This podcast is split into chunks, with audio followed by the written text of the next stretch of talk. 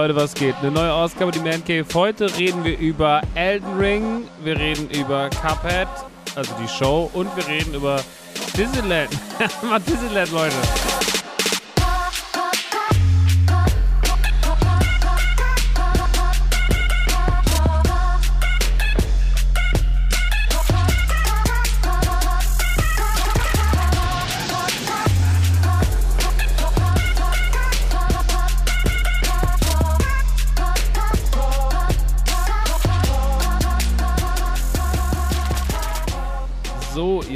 Und damit herzlich willkommen in der neuesten Ausgabe von Die Man Cave mit mir, Max Nikolas Maria von Nachtsheim. Ein Jahr älter als in der letzten Ausgabe. Ja, 38 bin ich jetzt alt. Da kann man schon mal einen kleinen Piccolo-Sekt aufmachen. Oder man kann sich so eine kleine Kerze auf sein Leberkäsebrötchen irgendwie stecken und die anzünden und dann alles essen, inklusive der Kerze und sich freuen, denn ja, der Prinz von Hessen hat es geschafft. Er ist 38 und man sagt ja auch, mit 38 fängt das Leben erst an. Ähm, hört wahrscheinlich auch bald auf, wenn ich rausgucke, aber ähm, war dann auch eine gute Zeit. Ähm, es ist auf jeden Fall gerade wild. Äh, ich glaube, uns ging es allen die letzten Tage so eher mittelmäßig gut. Ähm, ich möchte heute natürlich auch ganz wenig Zeit diesem Thema einräumen. Ähm, beziehungsweise eigentlich gar keine Zeit. Ähm, nicht, weil es scheißegal ist, sondern im Gegenteil. Ich halte solche Themen für so wichtig und so groß, dass es von den richtigen Leuten besprochen werden muss.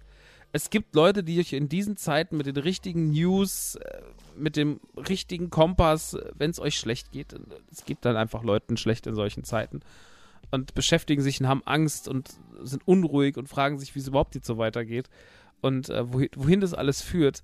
Und da gibt es so viele gute Adressen. Da muss man noch nicht weit suchen. Da geht man auf Twitter, da geht man in Podcast-Apps und findet sehr schnell Leute, die einem diese Situation mit, mit Ruhe und Verstand erklären und die wirklich Ahnung haben von dem, was sie da sagen. Und ich kann mich leider nicht in diesen Kreis zählen.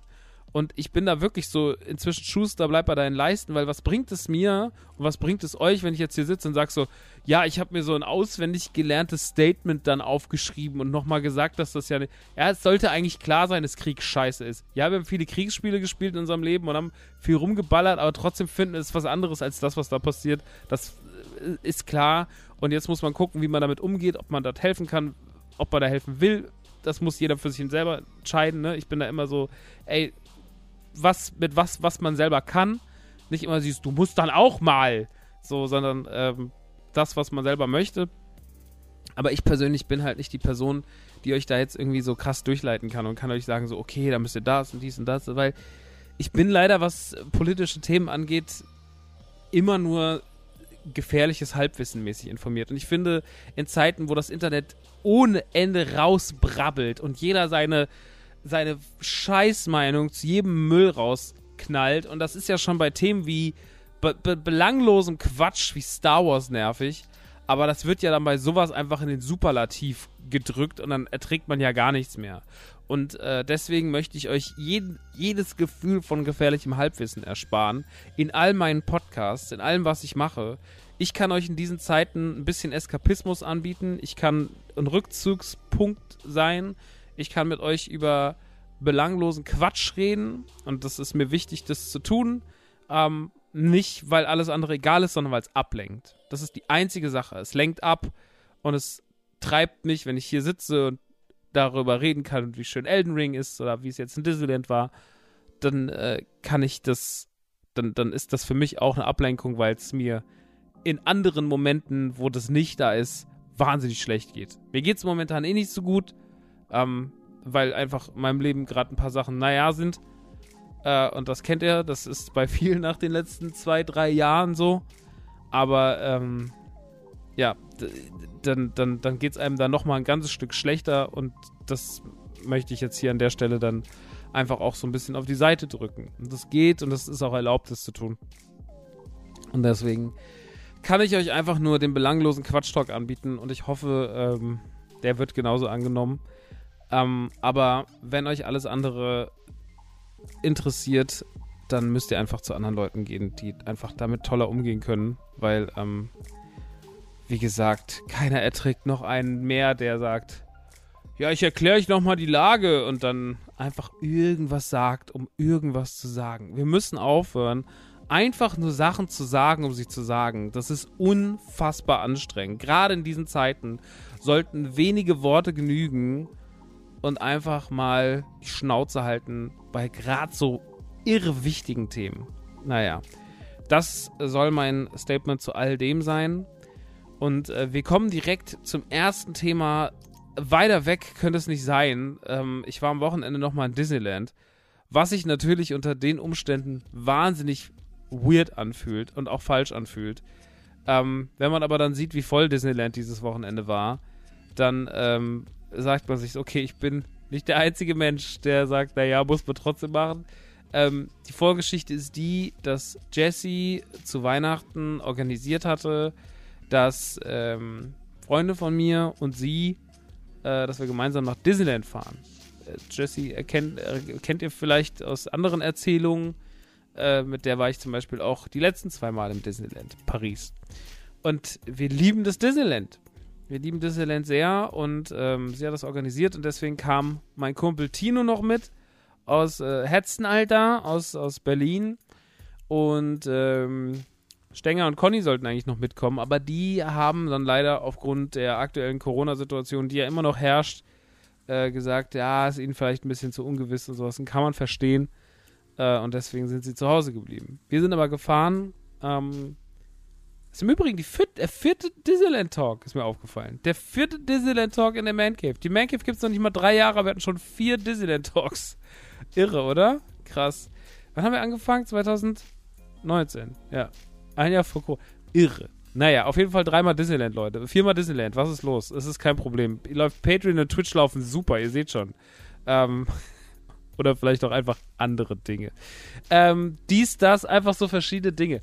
Kommen wir zum, kommen wir zu Disneyland. Ich will heute gar nicht so ausführlich wieder darüber reden, weil ich habe es alles schon das letzte Mal gesagt und es hat sich auch nicht so viel getan, ähm, was jetzt, sage ich mal, was jetzt mal äh, so den ganzen anderen Kram drumherum geht.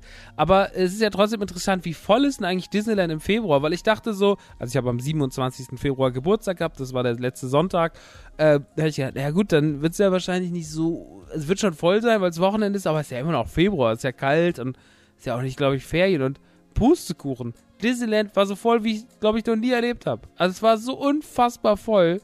Und als ich dachte so, wir waren von Samstag bis Montag da dann habe ich gedacht, naja, okay, Samstag, Sonntag werden schon dolle, war schon so drauf eingestellt, aber Montag wird ja dann entspannt. Und dann war der Montag, der 28. Februar, noch voller. Und es waren nur Franzosen, es waren wenig Deutsche, es waren wenig Belgier, es waren keine Spanier, es waren ausschließlich Franzosen. Und jetzt ist die große Frage, wisst ihr zufällig warum? Weil ich weiß es nicht. Also, aber irgendwie, also so viele Leute haben doch nicht frei. Es war verrückt. Ich war wirklich schockiert, wie voll Disneyland war. Ähm, ich werde das, ich das nächste Mal wieder ähm, bei verschiedenen Blogs gucken, was die so empfehlen für Zeiträume. Jetzt war das natürlich ein Geschenk und weil es war bei meinem Geburtstag und dann sagt man natürlich so, kein Problem. Ähm, und es war auch sehr schön, aber es war sehr, sehr voll. Und das ist natürlich voll in Zeiten von immer noch Corona und immer noch Omikron muss man schon sagen, ach krass, guck. Und ich muss sagen, es hat sich schon komisch angefühlt, weil ich habe ja damals in der ersten Ausgabe zu Disneyland Corona von 2020 im September sehr, sehr, sehr die Maßnahmen gelobt und wie man dort damit umgeht. Und natürlich war der Park damals auch minimal voll. Also wir hatten ja wirklich unfassbare Anstehzeit mit 5 Minuten, 0 Minuten, 10 Minuten, 5 Minuten. Wenn man irgendwo 15 stand, so, mm, 15 mm, Minuten machen wir nicht, das ist uns zu lang. So, also wir waren sehr, sehr, sehr verwöhnt und verzogen, was diesen Disneyland-Trip angeht. Und äh, dieses Mal sah es ganz anders aus. Äh, Attraktionen wie Phantom Manor, Fluch der Karibik hatten eigentlich meistens nie unter 25, 30 ihre Anstehzeit. Attraktionen wie Big Thunder Mountain oder Hyperspace Mountain nicht unter einer Stunde. Äh, sowas wie Indiana Jones sogar hatte immer eine Dreiviertelstunde. Äh, Tower of Terror ging, Crush Coaster hat ja immer seine 100 Minuten, das kriegt man ja nicht weg. Ist ja einfach Standard da. wenn, selbst wenn da keiner steht, ist der Crush Coaster so, ja, nee, wir, äh, wir gehen jetzt mal hin. Und äh, da watzt jetzt erstmal. Aber ich wusste, dann kann das direkt in den Wagen steigen. Du watzt jetzt erstmal 50 Minuten, mein Freund, mon frère. Da muss man warten. Also, Crush Coaster ist krass, ich verstehe das wirklich nicht. Es ist so eine komische Attraktion. Ich bin auch inzwischen der festen Überzeugung, dass dieser Cars Roadtrip, den man da hingebaut hat, den man aus den alten Studio-Elementen zusammengezimmert hat, dass das wirklich eine Übergangslösung ist. Also ich glaube, man will da einfach nur gerade ein paar Sachen haben, damit es sich nochmal lohnt, in den Park zu gehen. Aber man spürt schon, dass dieser ganze Cars Roadtrip-Bereich, der wird nicht lange leben. Ich gebe dem maximal drei Jahre. Also spätestens, wenn das Eiskönigin-Ding aufmacht, machen die das zu. Weil den Platz, der Platz ist riesengroß, damit kann man was anderes, viel Schöneres machen. Und das muss man dringend weg. Also, das ist wirklich eine scheißegale Attraktion. Ich liebe ja Disneyland und ich liebe, was sie machen und tun, aber ich muss sagen, jetzt, wo ich den nochmal gefahren bin, ich so, man, Cars Roadtrip ist wirklich lame as fuck. Und dass da so viele Schilder stehen, wo dann so, hier könnte das Maze sein und hier könnte die Geister, äh, die Geistergarage sein und hier ist das und man ist so, ah, ihr stellt das alles nur in Schildern dar. Also ihr zeigt es nicht wirklich, sondern ihr sagt nur, dass es hier sein könnte. Das ist ja wirklich scheiße. Wo sind die Imagineers? Was, was ist das? Also keine Ahnung. Cars Roadtrip ist wirklich äh, eine Katastrophe. ähm, aber Tower of Terror war geil. Tino war sehr begeistert vom Tower of Terror. Jessie war sehr erleichtert, weil sie Tower of Terror immer gezwungen wurde, mit mir zu fahren und hasst es aber. Und wir sind einmal Tower of Terror abends gefahren, das war perfekt, muss man wirklich sagen. Die Vorräume sind auch wieder auf also wo die Vorgeschichte erzählt wird mit dem Video und so. Und es hat schon Spaß gemacht. Es war schon richtig gut. Und ähm, ich habe jetzt auch inzwischen ein bisschen mehr Liebe für die Storyline, weil sie doch in der Kombi mit dem Video davor ein bisschen mehr Sinn macht. Ey, es war einfach fantastisch. Ich habe wirklich eine gute Zeit gehabt ähm, im Disneyland. Es hat wieder Spaß gemacht. Es sind ein paar schöne Momente dabei gewesen. Abends Big Thunder Mountain fahren, abends aus der Phantom Manor kommen. Also gerade abends hat man da wirklich nochmal Spaß. Der Tipp war wirklich dann so, ey, einfach morgens, mittags mal zu warten und dann gegen Nachmittag in den Park zu gehen, weil er sich dann auch einfach so gegen 5, 6 lernen, die sich ja schon wirklich doll, ne? Und, ähm, aber ey, die Anstehdinger sind schon heftig und Abstände und Masken aufsetzen und sowas bei den Leuten auch noch so halb drin. Ähm, ich habe dann auch am letzten Tag nur noch eine FFP2-Maske gehabt, muss sie auch ab und abnehmen, weil FFP2 drückt halt wirklich wie die Drecksau, ne? Ähm, aber ja, es war auf jeden Fall ein schöner Trip. Es hat Spaß gemacht. Ich äh, fand es super sweet, dass Jesse das organisiert hat. Äh, es war super sweet, dass wir da alle irgendwie zusammen waren, dass Tino da war äh, und wir einfach da irgendwie äh, eine gute Zeit hatten und äh, viel gelacht haben und sowas. Es war schön. Ähm, aber ja, äh, der Februar empfiehlt sich nicht so sehr. Das Wetter war halt super, ne? Wir hatten halt super gutes Wetter.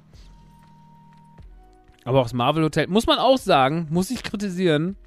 Marvel Hotel, wann war das letzte Mal da? Im September. Das sind jetzt September, Oktober, ein Monat, November, zwei Monate, drei Monate, Dezember, vier Monate, Januar, fünf Monate. Fünf Monate ist es her. Und das hat schon ganz schön Spuren gelassen. Also im, am Aufzug und so, da sieht man schon so, ey, die, diese Verschleiß, dieser Verschleiß von diesen Tausenden von Gästen da jeden Tag der hinterlässt schon hart seine Spuren. Auch die Bäder waren nicht mehr ganz so gut. Also das ist irgendwie, das ist leider äh, gang und gäbe bei so Hotels wie den Disney-Hotels, weil da halt einfach so viel los ist, aber ich war schon ein bisschen schockiert. Also äh, nicht jetzt, also es war jetzt nicht kaputt oder so, ne, aber so, dass man denkt so, ja, das geht ganz schön schnell. Also es waren jetzt so Kleinigkeiten, aber die Kleinigkeiten werden ja dann größer und das nächste Mal wird es dann schon mehr sein. Wenn, wir, wenn ich im September oder so wieder hinfahre, ist dann schon wieder ein Dollar. Ähm, und Sequoia Lodge stand wieder auf, habe ich gesehen. Äh, das Hotel. Also es war, ne, war wirklich schön und sweet und Wetter war gut und äh, mit den beiden hat es mega viel Spaß gemacht. Aber äh, ich hätte wirklich nicht gedacht, dass es so voll ist und man muss leider sagen, die Maßnahmen, die ganzen Schilder auf dem Boden sind einfach nur noch Überbleibsel, die sind weg. Ähm, man hat natürlich noch die Glasscheiben in den Attraktionen. Ich glaube, die wird man wahrscheinlich auch lassen in den Wartebereichen, weil es macht ja eigentlich Sinn und ist ja auch cool. Ähm, also das hat man alles noch, aber Ansonsten ist es eigentlich fast rum. Die Leute halten keine großen Abstände mehr. Sie tragen ihre Masken noch halbherzig, auch wenn immer noch Maskenpflicht im Park war. Keine Ahnung. Mal schauen, wohin die Reise geht. Ähm, aber es hat sich schon weird angefühlt und deswegen, naja, das äh, ist das. Ansonsten kommen wir auch schon raus aus Disneyland Paris und reden über eine neue Show zu einem meiner Lieblingsspiele der letzten Jahre, nämlich Cuphead. Cuphead hat eine, eine eigene Sendung bekommen, und zwar die Cuphead Show auf Netflix. Ähm, man hat diesen Zeichentrick-Stil, mit dem dieser 30er Jahre Cartoon-Stil wie Steamboat Willie und Co., äh, den hat man eingefangen in einem Videospiel damals das äh, unfassbar war, aber das ich ja auch schon, das habe ich hier schon sehr bei den Klee gelobt. Wir haben es im Stream gespielt und ne, große, große Liebe Cuphead. Richtig geil. Ähm, und es macht natürlich Sinn, dass äh, quasi dieser adaptierte Zeichentrick-Stil auch dann wirklich im Zeichentrick angewendet wird. Und ähm, ja, das hat man gemacht. Und das habe ich mir natürlich sofort reingezogen, weil ich ein großer Fan von Cuphead und Magman bin. Und das Ganze gibt es auf Netflix. Eine Staffel, zwölf Folgen. Die Folgen gehen so in der Regel 15 Minuten. Ich habe es in einem Stück reingezogen. Und das war ein bisschen träge. Also, das hat mich wirklich Kraft gekostet, mir das so anzugucken, weil. Äh, äh, weiß ich nicht. Weiß ich nicht. Also, ich, ich finde, dass der, der Stil und die Musik und die Songs, das ist alles 10 von 10. Das ist sehr, sehr, sehr nah an dem, wo es hin will. Und na gut, dann hat man da noch so einen Standardeffekt da draufgelegt, dass es noch so ein bisschen krisselig ist. Aber okay, das ist auch noch ganz süß. Und der Sound ist auch so ein bisschen kratzig. Und man versucht das alles schon sehr so ans Original, an die Originalzeit anzulehnen. Aber die Storylines, also die Storylines sind natürlich dann auch so ein bisschen Classic und erzählen halt eigentlich nichts. Und jetzt gibt es ja sehr viel Serien, sehr, sehr viel Cartoon-Serien die letzten Jahre, die so auch so 15 bis 20 Minuten, zum Beispiel We Bear Bears. Ja, fantastisch, lustige, charmante, schlaue Serie. Liebe ich. Ganz tolle Cartoon-Serie. Oder diese ganzen Cartoon Network Sachen. Nehmen wir Adventure Time. Oder nehmen wir Universe Steve. Steve Universe, so rum. Ähm, oder nehmen wir Gravity Falls. Oder was weiß ich. So, also es gab ja sehr, sehr, sehr viele fantastische Cartoon-Serien äh, die letzten, die letzten fünf, sechs, sieben, acht Jahre, die extrem viel Spaß gemacht haben, die toll waren, die toll inszeniert waren, die schlau waren, die ein sehr, sehr gutes Mittelmaß gefunden haben zwischen, zwischen Erwachsenenunterhaltung und, und, und kindgerecht.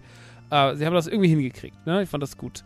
Und ich muss sagen, die Cuphead Show, ich weiß nicht so richtig, für wen die gemacht ist. Also sie ist sehr kindgerecht erzählt, hat mal ab und zu so einen kleinen Gag drin, wo man auch mal vielleicht so schmunzelt als Erwachsener. Aber eigentlich ist sie schon sehr kindgerecht. Sie hat keinen Zusammenhang zwischen den Folgen. Es werden einfach in 15 Minuten immer wieder Sachen erzählt mit den Jungs. Und das ist auch lieb und okay. Aber es ist. Dann taucht auch mal eine Figur aus, aus Spielen, ne? Aber am Ende des Tages ist da nichts hängen geblieben. Muss ich wirklich leider sagen. Ich fand es wirklich. Es war charmant gemacht, aber es hat keinen Gag, keinen Moment, wo du sagst so, boah, krass, okay, schlau. Und das habe ich so ein bisschen erwartet, ehrlich gesagt, weil das Spiel das ja auch, das Spiel ist, es fordert ja einen auf eine Art und Weise, trotz seines tollen Stils. Und ich habe gedacht, vielleicht ist das auch ein bisschen schlauer äh, inszeniert und schon auch ein bisschen schlauer gemacht, aber dann weiß ich nicht, soll das, wenn das jetzt nur für Kids wäre, hätte ich gesagt, okay, sie wollen vielleicht mit der Cartoon-Serie, ne, wie man das ja immer gerne gemacht hat in der Geschichte des Spielzeugs, so man hat ein Produkt, Produkt X. Produkt X ist jetzt, sage ich mal, zum Beispiel He-Man. Und äh, dann hat man gesagt, äh, Paul Dini schreibt doch mal eine Serie dazu, wir haben diese ganzen komischen, verrückten Typen. Äh, Prince Adam, der kann sich He-Man verwandeln, Skeletor, bla bla bla bla bla. Machen wir was draus, dann hat man eine Sendung daraus geschrieben. Sowas gab es in der Geschichte des Fernsehens sehr, sehr, sehr, sehr oft. Das hat man gemacht, damit die Kinder die Serie gucken und das, sich dann das Spielzeug kaufen. Jetzt ist aber Cup etwas, Cuphead ist ja kein Kinderspiel. Also Cuphead ist zwar die Werbung für dann das Spiel auf eine Art und Weise, die Serie, aber es ist ja trotzdem einfach ein drecksschweres Spiel. Äh, auf, auf Dark Souls From Software Niveau schon fast. Und das ist ja dann auch nicht wirklich was für die Kids. So, das ist dann was für die Kids zum Zuschauen oder keine Ahnung. Also es ist ein bisschen. Es hat sich mir nicht so ganz erschlossen, wer da die Zielgruppe ist. Weil ich finde, für Erwachsene ist es zu kindisch, für Kinder ist es aber am Ende des Tages, ja, es ist vielleicht kindgerecht, aber die können auch was anderes gucken, was irgendwie cooler ist. Weiß ich nicht. Ich fand es ein bisschen lame, muss ich sagen. Ich kann es jetzt nicht wirklich empfehlen, wenn euch irgendwann mal, also wenn ihr sagt, ihr wollt euch so leicht berieseln lassen und dann ist das ausreichend, aber auch da würde ich euch wahrscheinlich andere Sachen eher ans Herz legen. Wenn ihr sagt, ihr wollt leicht berieselt werden, dann gibt es 20, 30 Sachen, die mir spontan einfallen, wo ich sage, also allein, was ich eben alles schon genannt habe, dann guckt lieber mal Gravity Falls oder guckt, guckt äh, Adventure Time oder guckt We Were Bears oder, oder Steve Universe oder was auch immer.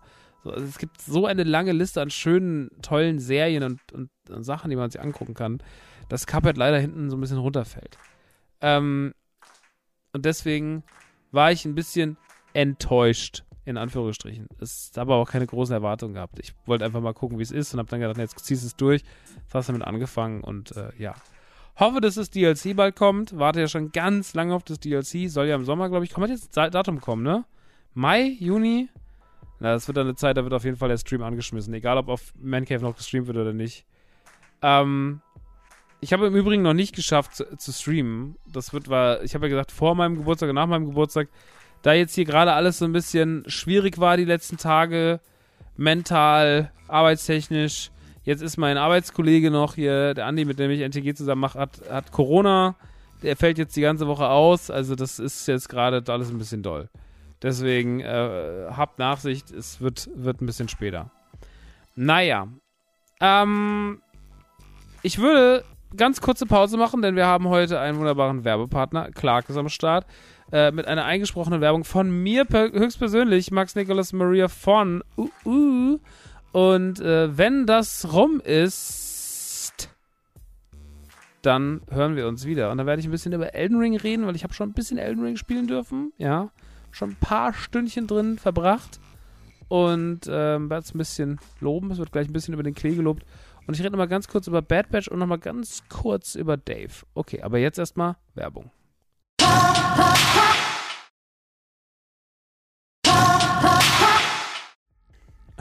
Guck, da ist die Werbung auch schon wieder rum. Maxi hier, Leute, wir reden jetzt über ein paar Sachen, die ich ein bisschen besser fand als die Cuphead Show. Wir reden nämlich mal ganz kurz nochmal über die zweite Staffel von Dave, die seit einigen Tagen auf Disney Plus ist und die ich wieder in einem Strang runtergefressen habe. Wir reden über die Bad Batch, die ich endlich mal fertig geschaut habe. Und wir reden und wir reden über, ähm, wir reden über Elden Ring, ähm, was ich auch schon ein wenig verspeisen durfte. Ich durfte noch nicht den ganzen Teller leer fressen, aber ich durfte schon mal so am Rand ein bisschen was ab. Äh, kennt ihr das, wenn man früher so Pudding gefressen hat? Und dann hat man sich schon mal so am Rand was genommen, weil da war es schon ein bisschen kälter. So war das mit Elden Ring und mir. Ähm, kommen wir erst einmal zu Dave. Dave ich weiß gar nicht, haben wir hier mehr über die erste Staffel gesprochen? Die Zusammenfassung ist, ist, ist eine Serie auf Disney Plus. Äh, es dreht sich um das Leben von Dave, aka Little Dickies, ein Rapper, den gibt es wirklich, der heißt auch wirklich Dave. Und äh, es ist aber eine Comedy-Serie. Comedy in Anführungsstrichen, weil sie dafür viel zu weird ist und viel zu komplex ist, als dass man sie einfach nur stumpf als Comedy abtun könnte.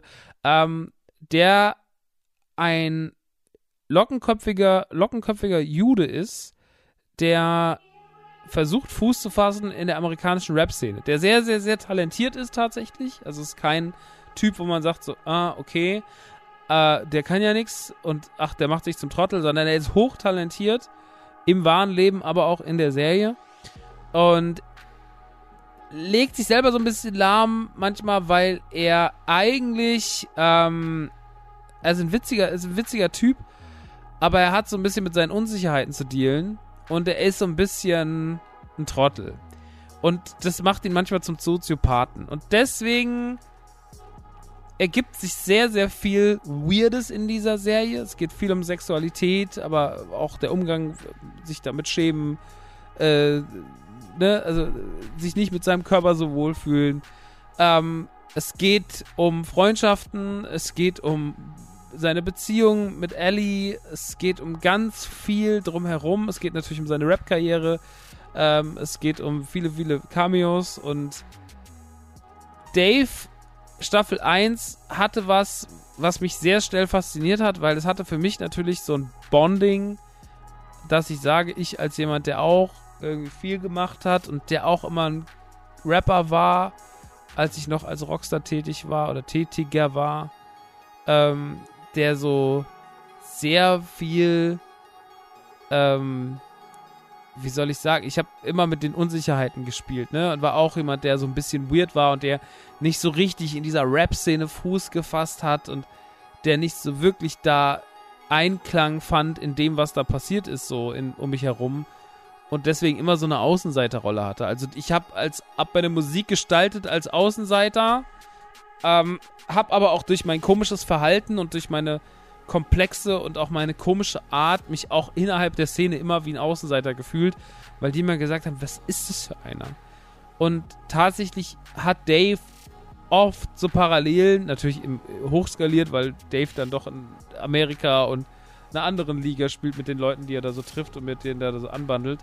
Ähm, aber das ist schon irgendwie, das ist schon irgendwie nice, ähm, was da so für Parallelen entstehen und dann muss ich sagen, Dave ist so kompromisslos witzig. Also es ist für mich tatsächlich eine der wahrscheinlich lustigsten und besten Gag-Serien, die ich in den letzten Jahren gesehen habe. Ich habe die alleine geguckt und habe da so oft schreiend auf der Couch gesessen und bin wirklich immer wieder hin und weg davon, wie gut und witzig das geschrieben ist. Also, es ist ein wahnsinnig gutes Writing bei den Gags, es ist wahnsinnig innovativ. Ähm, es hat eine unfassbare Glaubwürdigkeit und was ich an Dave so sehr liebe, ist, dass die Serie aber trotzdem auch sich ernst genug nimmt und auch sich in der Verantwortung sieht, über ernste Themen zu sprechen, aber die auf so eine coole Art und Weise anzusprechen. Also so, es gibt zum Beispiel eine Figur in der Serie, die heißt Gator. Es ist so ein, ein Rapper, den er irgendwann kennenlernt. Ähm, Im wahren Leben tatsächlich der beste Freund von Little Dicky.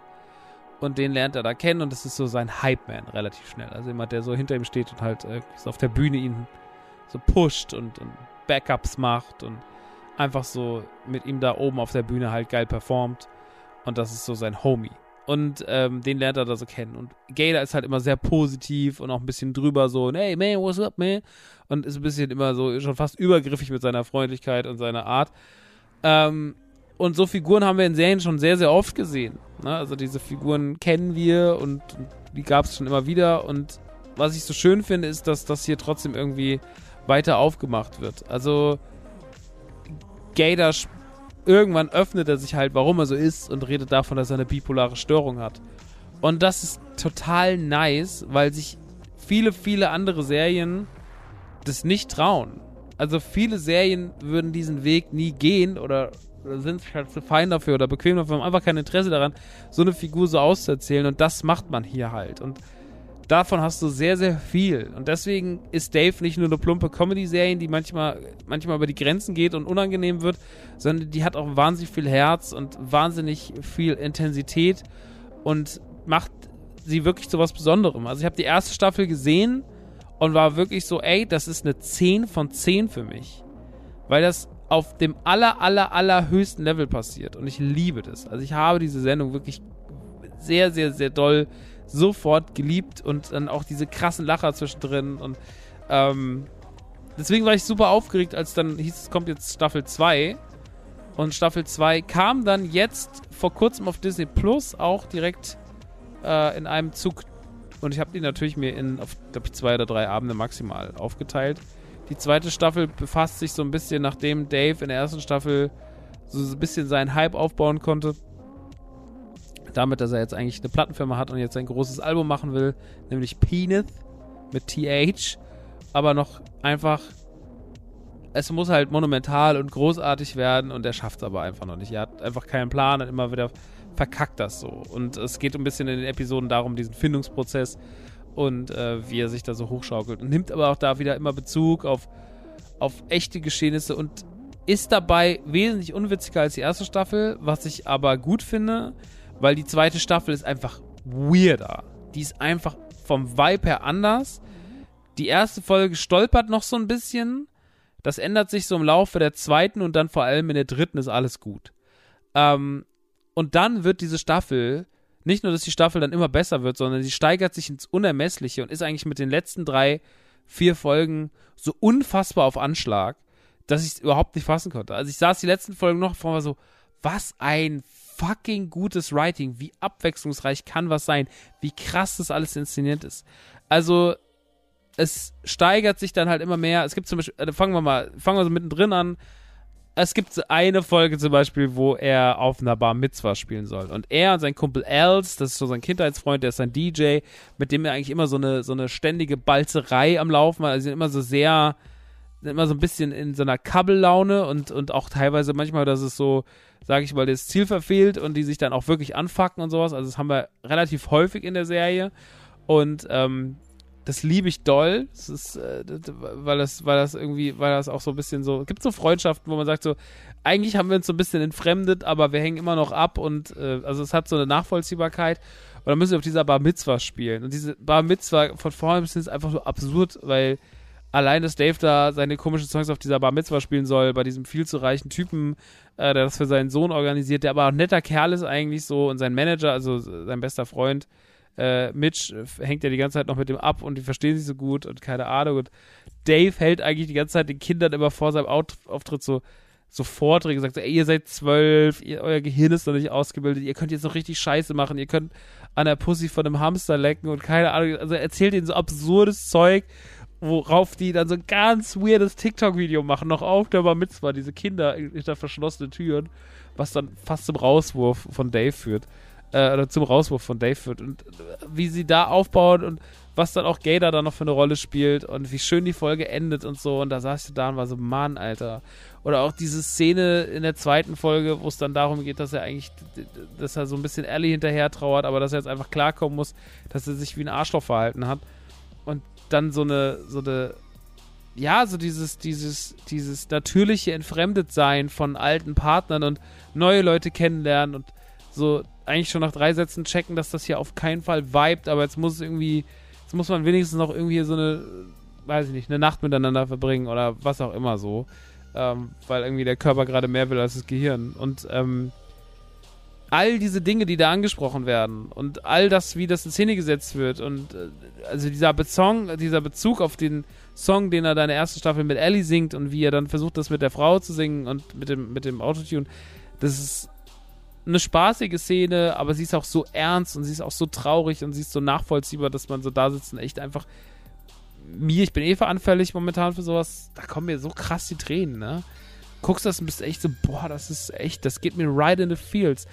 Und das kann Dave so krass gut in der zweiten Staffel. Also die erste Staffel war schon geil, weil die erste Staffel ist halt unfassbar witzig und ist deswegen so geil und die zweite Staffel ist halt so weird und direkt in die Gefühle und krass einfach. Und dann gibt es so geile Folgen. Ey, die vorletzte Folge, wenn er auf seinem Findungsprozess ist und, und zu Rick Rubin ins Studio geht quasi. Ähm, oder versucht zu Rick Rubin ins Studio zu gehen, eher gesagt. Das ist irre. Also das ist von der ganzen Inszenierung, von der ganzen, von ganzem Spaß, vom ganzen Hype drumherum, es ist so nice, Mann. Also es ist wirklich ein ganz, ganz, ganz, ganz tolles Level, auf dem hier agiert wird und deswegen auch der Schluss, die emotionale letzte Folge und, und, und, die letzten Momente mit Gator und so. Also es ist, ihr, ihr werdet es lieben. Wenn ihr da irgendwie, wenn ihr irgendwie so eine, so einen leichten Hauch in Richtung Rap, äh, wenn ihr so ein bisschen, wenn ihr so ein bisschen anfällig für seid und für, für guten, aber derben Humor, wenn ihr für diesen Wechsel aus, das hat unfassbar viel Herz und Emotionen zu, oh, das war jetzt richtig schmutzig und gemein, zu, krass, äh, ich könnte heulen und äh, oh Gott, jetzt ist es wieder einfach nur krass witzig. Wenn ihr diesen Sprung könnt und so ein bisschen Liebe für Rap habt und so ein bisschen das alles zu schätzen wisst, dann, dann ist das eure Serie. Das ist für mich momentan auf diesem Comedy-Rap-Segment für mich wahrscheinlich die beste Serie. Es gibt noch Atlanta von Childish Gambino inszeniert, also von Donald Glover, den ich ja verehre. Das ja, wenn ich ein Idol habe, ist es Donald Glover. Ähm, und das ist wirklich auch eine großartige Serie. Da kommt jetzt auch bald die dritte Staffel. Dave hat jetzt auch eine dritte Staffel angekündigt. Er hat gesagt, sie produzieren sie jetzt. Ähm, das sind tolle Serien. Die kann ich euch wirklich sehr, sehr, sehr, sehr, sehr, sehr, sehr ans Herz legen, weil sie einfach richtig, richtig, richtig smart as fuck sind. Und ähm, deswegen kann ich nur sagen, schaut es unbedingt. Großartige Serie. Muss überall nochmal publiziert werden. Dave ist wirklich ein absoluter Geheimtipp. Ähm, kommen wir zu einer anderen Serie, die auch auf Disney Plus ist, die ich hier schon mal angeschnitten habe zu besprechen, aber nie fertig geguckt habe und deswegen auch nie fertig besprochen habe, nämlich The Bad Batch. Ähm, eine, eine animierte Star Wars-Serie, die äh, letztes Jahr am May the, Fur, May the Force, äh, May the Force, äh, May the Force gestartet hat und äh, von dem Zeitpunkt ein paar Wochen lief, 16 Folgen insgesamt hat. Die erste Startfolge war großartig. Ähm, die Serie ging dann so ein bisschen, das Typische ist ja auch eine Serie, die eigentlich mehr für die Kids ist. Ich muss mal kurz ein Schluck Wasser nehmen. Die mehr so für die Kids ist, deswegen sind da auch so Füllerfolgen aller Clone Wars oder Rebels erlaubt. Ähm, und diese Folge, äh, diese Serie äh, habe ich mir dann jetzt endlich mal fertig angeguckt, weil ich habe sie ein bisschen aufgrund dieser Folgen, sage ich mal, die eher so für die Kids sind, wo dann mal eine kleine, süße Geschichte erzählt wird und ne, all die, sage ich mal, für den großen Handlungsstrang eher so, naja, sind, ähm, habe ich damals so dann irgendwann abgebrochen und gesagt, ach, guckst du irgendwann mal weiter. Und das habe ich jetzt gemacht in meinem Star Wars Boba Fett Mando Hype. Habe ich gesagt, ich fahre mir jetzt mal The Bad Batch rein und hab, nachdem das Ding durch war, wirklich gedacht, krass, das ist schon richtig gut, Mann. Also Bad Batch ist richtig, richtig gut. Das muss man wirklich sagen. Ähm, also gerade so der Schluss, es geht ja, also nochmal für die, die damals die Folgen nicht gehört haben, die nicht wissen, was es geht. The Bad Batch dreht sich im Endeffekt um eine Kloneinheit. Kloneinheit, Kloneinheit 66? Nee, das ist ja Order 66. Äh, ich weiß nicht mehr. Auf jeden Fall um eine Kloneinheit bestehend aus Wrecker, Crosshair, Echo, Tech und Hunter. Ähm, das sind alles in den Eigenschaften herausgearbeitete Clone Trooper, die im Rahmen der Clone Trooper auf Camino quasi äh, fehlgeschlagen, also sagt ja schon der Name, ne, der, der, wie sagt man, wie sagt man The Bad Batch, wie, wie übersetzt man das? Ähm, ja, die Fehlerlieferung, keine Fehlerlieferung, sagt kein Mensch. Naja, der Auswurf. Keine Ahnung. Die sind halt die, die nicht so geworden sind, wie die hätten sein dürfen. Oder? So erklären wir das. Gut, dass ich nicht über Politik rede im Übrigen. Ähm, auf jeden Fall, die haben alle sehr äh, krasse Eigenschaften. Tech ist, also die Namen sagen eigentlich schon. Wrecker ist der Mann fürs Grobe. Tech ist äh, technisch versiert. Echo ist der, der eher fürs Fliegen ist. Crosshair ist ein wahnsinnig guter Schütze und Hunter ist so ein bisschen der Lonely Wolf, aber auch der Anführer des Ganzen.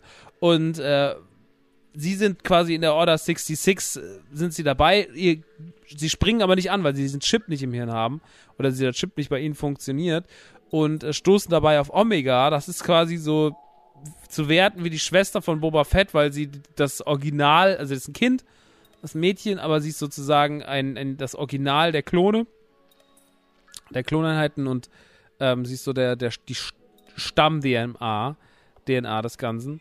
Ähm, und mit, äh, die soll dann auch äh, vernichtet werden und naja, man, man, man geht sozusagen, äh, Crosshair spaltet sich dann ab, der geht auf die böse Seite über zu, zu, zu Admiral Rampart heißt er, glaube ich, und äh, ist ab dem Zeitpunkt eigentlich gegen die Bad Batch und die Bad Batch ist eigentlich auf der Flucht versucht Geld zu verdienen, um halt irgendwie weiter die Flucht am Leben zu halten und führt verschiedene Aufträge aus und Omega ist dabei und Omega wird auch immer aus, mehr ausgebildet und man merkt auch, dass die krasse Skills hat und dass das Kind das Herz am richtigen Fleck hat und naja, das ist so ein bisschen das, was man erzählt. Ähm, dabei passieren Filoni Animationsserienmäßige äh, Abenteuer, ähm, die mal mehr, mal weniger Spaß machen, die natürlich auch ganz gerne mal alte Figuren wieder auf den Plan rufen. Ähm, da wird natürlich auch mal dann mit Rex gespielt oder wen gibt's noch in der ganzen Geschichte? Ähm, Fennec Shand ist am Start, die wir aus Boba Fett kennen, beziehungsweise aus Mando. Äh, Cat Bane ist am Start, sogar in einer Folge, in der Fennec auftaucht. Fennec taucht zweimal auf, ist auch Cat Bane noch am Start. Ähm, also man, man mischt das schon so ein bisschen und immer wieder gibt es so Sachen, dann gibt es auch mal wieder einen kleinen Querverweis auf Episode 1, beziehungsweise auf die, auf die äh, Episode 1 und 2, die ersten Filme, ne? Und das macht ober viel Spaß, das alles zu sehen in der Order 66, das Wachstum des Imperiums, auch die Ablösung der Klontruppen durch die Sturmtruppler, das wird da auch viel erklärt. Also man arbeitet trotzdem auch daran, den, den, den Kanon weiter auszuführen Und das macht alles super viel Spaß. Ich habe die Serie wirklich ins Herz geschlossen und die letzten zwei Folgen auf Camino, die sind wirklich erschreckend emotional. Also das ist super geil, wenn es dann um die Zerstörung von Camino geht und ähm, was die dann da alles so machen und wie die dann da so festsitzen. Ähm, ist eine sehr, sehr, sehr gute Serie. Die kann ich euch echt empfehlen für zwischendurch. Das ist natürlich nicht jetzt die Qualität ähm, vom, vom Cook-Faktor wie Boba oder wie, wie Mando. Ähm, muss aber sagen, ich bin da zufriedener oder mit emotional besser rausgegangen als aus der, aus der Boba-Staffel, weil das Finale doch dann irgendwie sehr, sehr viel stimmiger war. Filoni inszeniert hier sehr, sehr viel mit. Äh, es tauchen auch echt viele schöne neue Figuren auf. Es ergänzt sich alles sehr gut und es macht echt irgendwie Spaß, sich anzugucken. Deswegen von mir nochmal auf jeden Fall einfach nochmal als kleinen Streaming-Tipp äh, so reingeklüppelt äh, The Bad Batch auf Disney Plus, eine Star Wars Serie, äh, die ihr auf jeden Fall gut mit euren Kids gucken könnt. Das ist zum Beispiel was, wo ich sage, da können Erwachsene und Kinder perfekt miteinander äh, vorm Fernseher abhängen. Und das, äh, sage ich mal, das, das ist zum Beispiel besser als Cuphead. Das könnt ihr euch besser reinfahren als die Cuphead Show. Gut, dann kommen wir zum letzten Thema für heute. Aber es ist ein Thema, über das gerade alle sprechen. Das ist jetzt schon von vielen Leuten als das beste Videospiel des Jahres betitelt worden. Die Rede ist natürlich von Elden Ring. Äh, der neueste Titel von From Software. Es ist ein Open-World-Spiel. Wenn man das runterbrechen müsste, dann müsste man sagen, na, es ist so ein bisschen wie Breath of the Wild trifft auf Dark Souls. Das ist, glaube ich, das, was Elden Ring für viele Leute äh, schnell zusammenfasst. Ähm, es ist mitgeschrieben in der Story von George R. R. Martin, der ja auch verantwortlich ist für die Game of Thrones Bücher. Und äh, alle diese Zutaten schreien eigentlich, ach du liebe Zeit, es muss das absolute Hitting werden. Und wenn man sich die Ratings der letzten Wochen und Monate, äh, der letzten Tage und Wochen anguckt, dann sieht man, äh, das hat sich relativ gut bestätigt. Das ist momentan eines der highest, oder ich glaube sogar highest ranked Game ever äh, mit 97 im, im Durchschnitt. Das, damit reiht sich in eine Reihe mit, mit Mario Odyssey und äh, Breath of the Wild und solchen Geschichten. Ähm, also es hat ähm, die oberste Liga erreicht. Äh, es ist jetzt auch, es verkauft sich auch wie geschnitten Brot, sagt man bei uns. Ähm, also es geht gerade sehr, sehr gut über die Theke. Überall wird drüber gesprochen, überall wird es gezockt. Und auch ich habe natürlich aufgrund meines inzwischen doch großen From Software-Hypes ähm, festgestellt, dass ich da richtig, richtig anfällig für bin und dass ich da richtig Bock drauf habe. Und jetzt, nachdem ich so, wie viele Stunden habe ich jetzt gezockt? Naja, lass es mal so sechs, sieben gewesen sein. Ähm, die ich jetzt so bis dato drin verbringen konnte. Es kam jetzt am Freitag raus, hat sich so ein bisschen, ich habe noch Donnerstag auf Freitagnacht, äh, habe ich es noch runtergeladen und habe es dann direkt auch um 12 Uhr, habe ich zwei Stunden reingeguckt und habe jetzt gestern Abend, als ich nach Hause kam, einiges äh, zocken können. Und ich bin bis dato, ich kann natürlich jetzt, sage ich mal, nur so von, von so einem angespielt Faktor reden, aber ich bin wahnsinniger Fan. Also es hat mich direkt, es hatte mich direkt eigentlich von der ersten Sekunde an. Es ist irre. Ich glaube, da können mir alle From Software Hardcore-Jünger, die da wahrscheinlich noch viel krasser sind, also was heißt wahrscheinlich, die viel, viel krasser sind als ich, äh, können mir da nur zustimmen. Ähm, es hat eine unfassbare, krasse Anziehungskraft. Ähm, es ist irre, wie man immer wieder sofort weiß, das Ding geht los, man weiß, sieht sofort, das ist ein From Software Spiel und damit fixt er auch nicht. Also du guckst drauf, bist so, das ist ein From Software Titel. Und das wird dir immer sofort klar. Also es geht um die Beschaffung des Elden Rings, der ist zersplittert, man muss ihn wieder ran schaffen. Es ist so eine, eigentlich eine typische Fantasy Story. Ähm, und man zieht dann einfach los, man sucht sich eine Klasse aus, ähm, erlebt noch so ein kleines Tutorial, wird besser, man wird besser ins Spiel reingeführt, als man das eigentlich kennt von diesen From Software Spielen, äh, From Software Titeln. Und dann eröffnet man, wenn man dieses, diesen Tutorial-Bereich, nenne ich ihn jetzt einfach mal, abgeschlossen hat und so ein bisschen für sich entschieden hat, äh, okay, jetzt habe ich jetzt ungefähr weiß, wie es geht, wird man eine sehr, sehr große offene Welt geworfen, äh, durch die man auch so ein bisschen geleitet wird. Ähm, es gibt Schutzpatrone, die man sich äh, dazu ziehen kann, die man mit so einer Glocke herbeiführt. Äh, gibt natürlich wieder allerhand zu finden, allerhand zu sammeln. Und was Elden Ring so wahnsinnig spannend macht, ist so dieses, also die Welt sieht unfassbar gut aus, sie ist unfassbar groß, man hat das Gefühl, man hat unfassbar viel, was man sich angucken kann. Dann ist da dieser große goldene Baum auf der Karte in der Mitte, der einfach so über das ganze Ding trumpft, wo man eigentlich so hin muss, in Anführungsstrichen. Und dann läuft man so rum und erkundet das alles und es sieht alles fantastisch aus. Und jetzt hat man so diese Ungewissheit, die man oft in Dark Souls oder Bloodborne hatte, die hat man jetzt auf eine ganze Open World ausgedehnt. Und auch wenn es ein bisschen fairer dabei ist als andere Titel ähm, aus From Software und ein bisschen ich sag mal, einsteigerfreundlicher ist, was ja für viele Leute schon wichtig ist. Ne? Also, wenn man die Sachen kennt, dann merkt man natürlich so, okay, es funktioniert wieder alles so und das muss so und so und so. Und es gibt natürlich auch neue Elemente, aber ich sag mal so dieses Ganze, wie man levelt, äh, was man so findet, wie man damit umzugehen hat, äh, wie man auf das Gewicht achten muss, dass man mit sich rumträgt, damit man keine Fat Roll macht und so weiter und so fort. Also, das, ähm, das finde ich schon, das finde ich schon sehr, sehr, sehr beeindruckend, dass man immer wieder diese Mechaniken auspackt. Aber man kommt irgendwie besser rein. Und deswegen würde ich sagen, es ist immer noch nicht für jeder Mann und jede Frau gemacht, aber es hat so ein bisschen so, es lässt einen so ein bisschen so die ersten Hürden besser nehmen. Und dann läuft man einfach los und guckt sich das alles an und trifft auf die ersten Gegner. Und dann macht man die platt und dann verliert man vielleicht mal und dann wird man an einer Stelle überrascht. Und dann hat man jetzt auch ein Pferd und kann einfach reiten. Und das ist alles irgendwie das ist alles irgendwie krass. Also es sieht einfach alles irgendwie krass aus und es macht alles irgendwie Bock und es ist alles irgendwie nice und man hat einfach die ganze Zeit einfach nur Lust immer weiter reinzugehen und immer weiter reinzuschauen. Auch wenn man dann erstmal an mancher Stelle fünf, sechs Mal hinfällt äh, und ihm und einem große böse Figuren das Leben rauben, so ist man doch irgendwie immer wieder geneigt, zurückzugehen und weiterzumachen, weil das einfach diesen typischen From Software äh, Touch hat und das ist der Reiz und dieses ständige so, ich kann mich, wenn ich es einigermaßen gut mache, dann werde ich jetzt wieder belohnt und werde wieder belohnt und werde wieder belohnt und wenn ich mal vielleicht auch einen Boss nicht schaffe, dann kann ich mir zumindest Hilfe holen und habe ja noch mein Glöckchen, was ich läuten kann. Ähm, also es gibt schon sehr, sehr viele Möglichkeiten, dieses Spiel zu bestreiten. Ich bin als Samurai reingegangen, habe es bis dato nicht bereut. Und es ist fantastisch. Also es ist. Es ist noch zu früh zu sagen, dass es die 10 von 10 wert ist. Das vermute ich bis dato nur. Ähm, ich habe von dem Spiel wahrscheinlich auch noch nur einen Bruchteil gesehen, weil das Ding einfach riesig ist. Aber was ich bis dato gesehen habe und was ich bis dato gespielt habe und was ich bis dato erleben durfte, war alles auf dem höchsten Level, wie ein From Software Spiel zu sein hat. Es wird Dark Souls Fans, Dark Souls 3 Fans in seinen Bann ziehen. Äh, die werden davon, die werden den Controller nicht loslassen, genauso wie Bloodborne Fans.